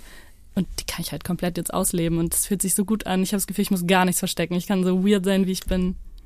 Voll, ich finde, das spiegelt sich jetzt auch in der Platte. Also vielleicht sprechen wir darüber noch. Äh, Slay Bay, wie gesagt, kommt im März 2023. Hebt sich jetzt musikalisch doch sehr stark ab von dem, was bisher so passiert äh, ist. Äh, mir geht's genauso. Hyperpop, dieser Begriff, den gibt's in meinem Kopf auch erst seit, weiß ich nicht, März 22 oder so. Mhm, mhm. Äh, das geht jetzt auf jeden Fall in eine sehr technoide Richtung, sehr distorted an vielen Stellen, hat auch darke Facetten. Deine Stimme ist viel stärker effektiert. Ja, generell klingt's viel futuristischer, aus der Zukunft kommender. Äh, Gab es Inspiration vielleicht auch irgendwie in der, in der Pop-Welt so? Also ich habe halt super viel Hyperpop aus USA, England, also viel, also haupt, hauptsächlich englischsprachigen, eigentlich klar, 100 Gags, so, das kennen alle, Sophie auf jeden Fall auch und habe mich dann da irgendwie durchgearbeitet, so das alles irgendwie mir reinzuziehen und anzuhören. Ja. Ähm, ja. Und also gerade produzierst ja selber, ähm, hat die Bühnenerfahrung vielleicht auch, du hast ja wirklich sau viele Konzerte gespielt, dazu beigetragen, dass du dir so dachtest, ey, eigentlich müssen meine Beats stärker nach vorne gehen, weil das auch das Live-Erlebnis beflügeln könnte so? Voll. Ich habe immer beim Produzieren direkt im Kopf, wie mache ich das live? Was für ein Licht ist live? Keine Ahnung, was für ein Outfit. Und das macht einfach viel mehr Spaß, so Tracks, die nach vorne gehen. Ich habe zum Beispiel auch super viele Tracks, bevor ich das Album geschrieben habe, gemacht, die so eher sad waren, weil ich einfach sad war. Und dann dachte ich aber so, Digga, das will ich nicht live machen, so habe ich überhaupt keinen Bock drauf. Ich habe auf die Tracks, kann man zu Hause hören, aber sonst nicht so. Deswegen ist es alles wieder runtergeflogen, weil das einfach richtig Spaß macht, solche Tracks live zu machen. Und eben live ist so das, warum ich, also das Hauptding, warum ich das so liebe. So das Mucke machen für mich selber macht auch voll Spaß so, aber live ist einfach alles. Live ist Leben. Aber das ist auf jeden Fall krass, dass du schon so die Vision hast von, wie es beleuchtet sein soll und so. Hier Strobo, da kommt Also du Dunkel. weißt jetzt, wenn du die Tracklist durchgehst von der neuen Platte, weißt du genau, wie das dramaturgisch dargestellt Hey, werden soll. voll. Ich muss auch so, ich kann nicht ein Outfit jetzt bei den Shows tragen. Ich muss mindestens drei haben, Ja. weil es sind einfach verschiedene Vibes, so verschiedene Outfits besser passen. Ich habe mir noch nicht genau überlegt, wie ich das mache, aber auf jeden Fall wird es drei Outfits geben. Ein Song jetzt aus der Tracklist kommt komplett aus der Zukunft, das ist Alien. Erzähl was zu dem Song, den fand ich sehr krass. Äh, der, er hat mich fast so ein bisschen erinnert an diese KI äh, Musiker, Hatsune äh, so. innen Geschöpfe, genau, so, so, ge- geht ja gerade auch übelst viral Mhm. teilweise. Da hast du die Stimme ganz krass bearbeitet. Ja, ich habe die einfach gepitcht so. Und ich liebe das. Und ich hätte auch gerne noch mehr in die Richtung gemacht. Und ich glaube, also jetzt die Songs, die ich mache, geht auch mehr in die Richtung so, aber ich dachte, ich fange erstmal langsam an so, guck so auch mit, keine Ahnung, was meine Fans dazu sagen, weil es ist ja schon komplett anders einfach. Was ich halt auch geil finde, dass du die Person, wenn du deine Stimme so krass bearbeitest und pitcht und so, du vergisst die Person dahinter.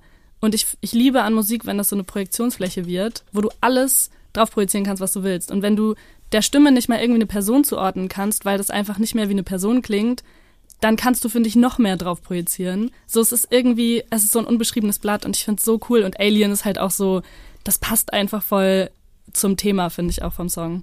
Ja, total. Ähm, hat mich auf jeden Fall geflasht so.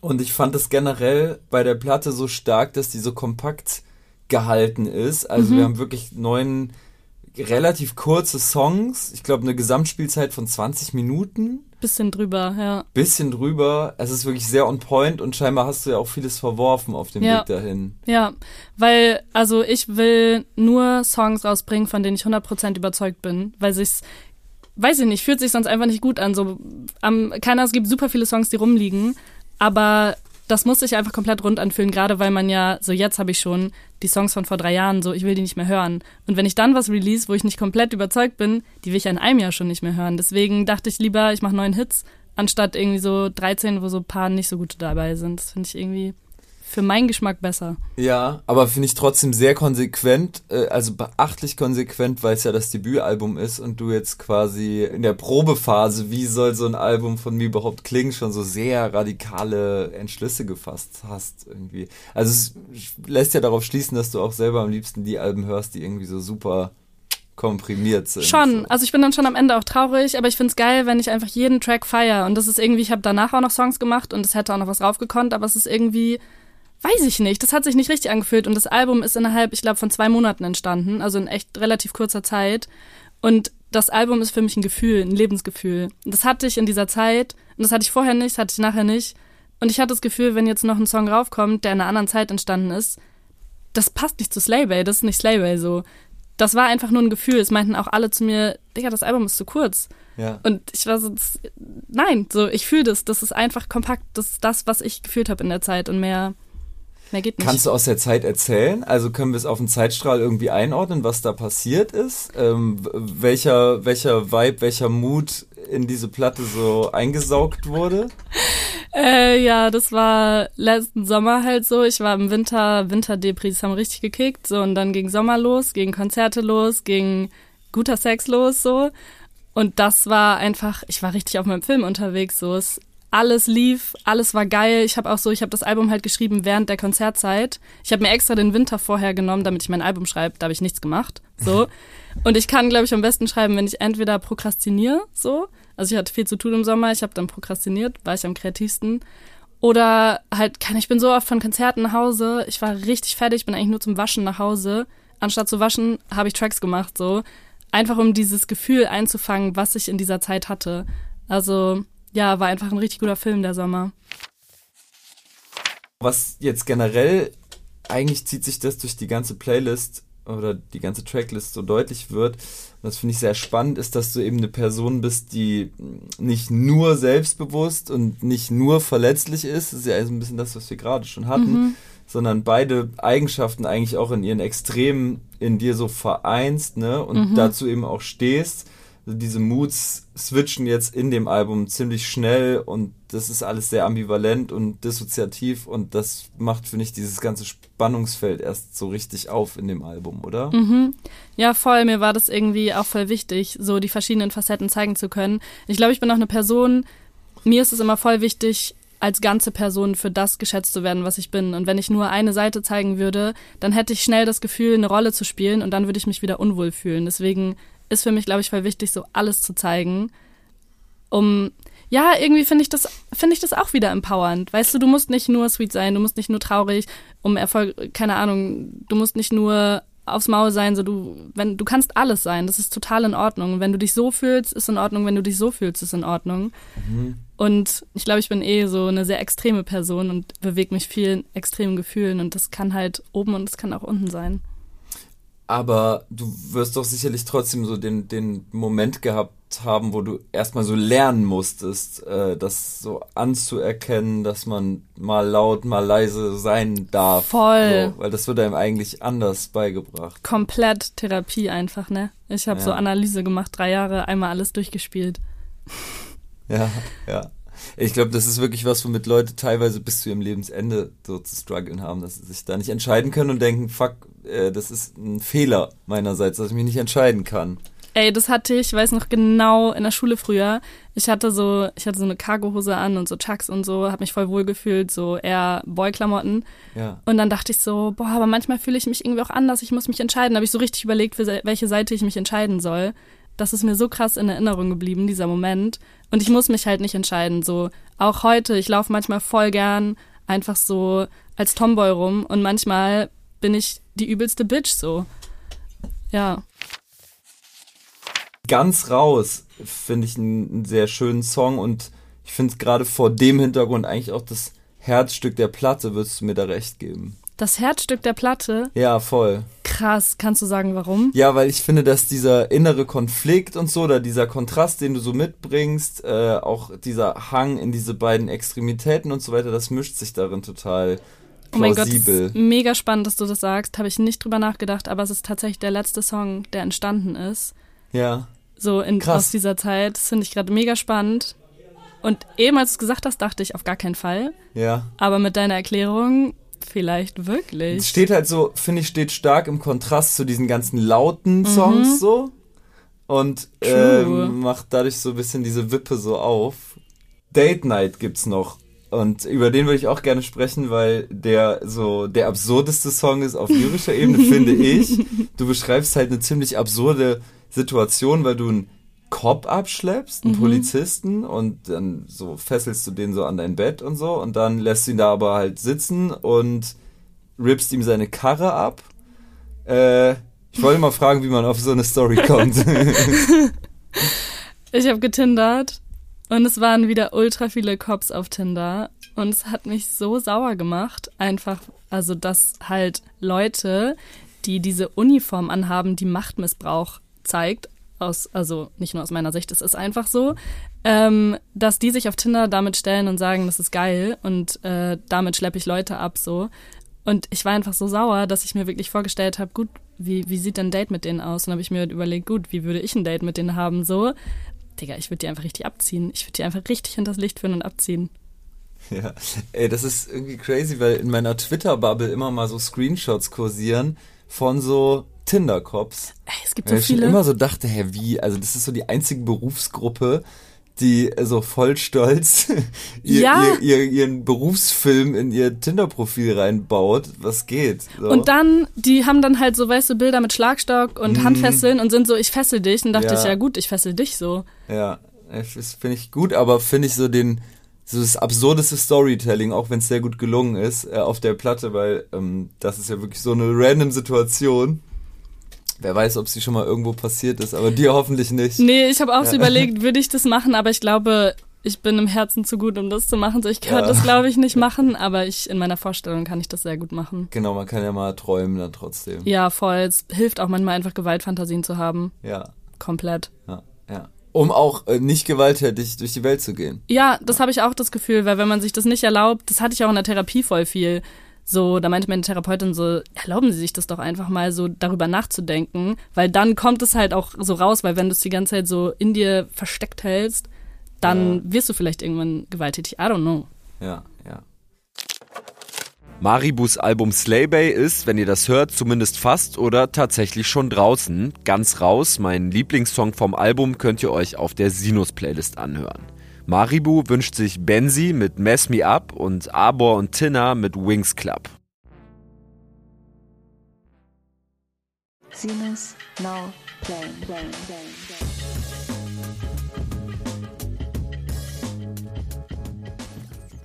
Weil die Playlist so lange gleich aussah und nach einem großen Update schreit, möchte ich an dieser Stelle noch ein paar spannende Neuerscheinungen hinzufügen, über die es sich, wenn meine Kapazitäten ausgereicht hätten, auch jeweils gelohnt hätte, länger zu sprechen.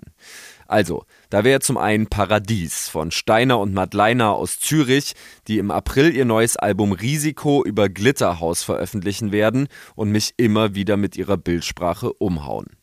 Dann Pages vom dänischen Singer-Songwriter Glamrocker Alex Vargas, der letzte Woche sein neues, insgesamt drittes Album Big Big Machine in die Welt entlassen hat.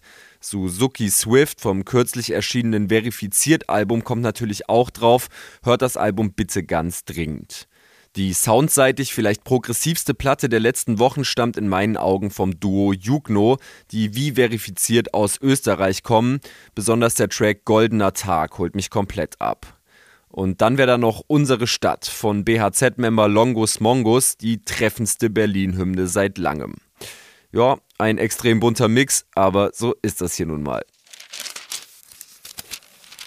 Und das war's dann auch mit Episode 22. Ich hoffe, ihr konntet neuen Input mitnehmen.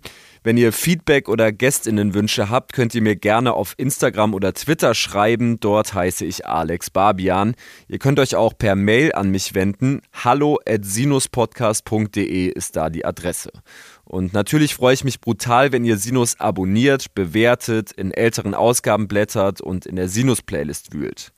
Für Sounddesign und Jingles war Josi Miller verantwortlich. Das Coverlayout hat Coco Meurer designt. Den Intro-Jingle hat Vivian Perkovic eingesprochen. Das Sinus-Profilfoto hat Shirin Cooper gemacht. Die Coverfotos stammen diesmal von Martin Lamberti, Janine Kühn, Katja Ruge und Tess Riva. Danke an Severin Kantereit, Maria von Powerplush, Victorias, Maribu, Hans Thiele und Check Your Head. Wir hören uns wieder in der nächsten Ausgabe Sinus. Haut rein, euer Alex Barbian.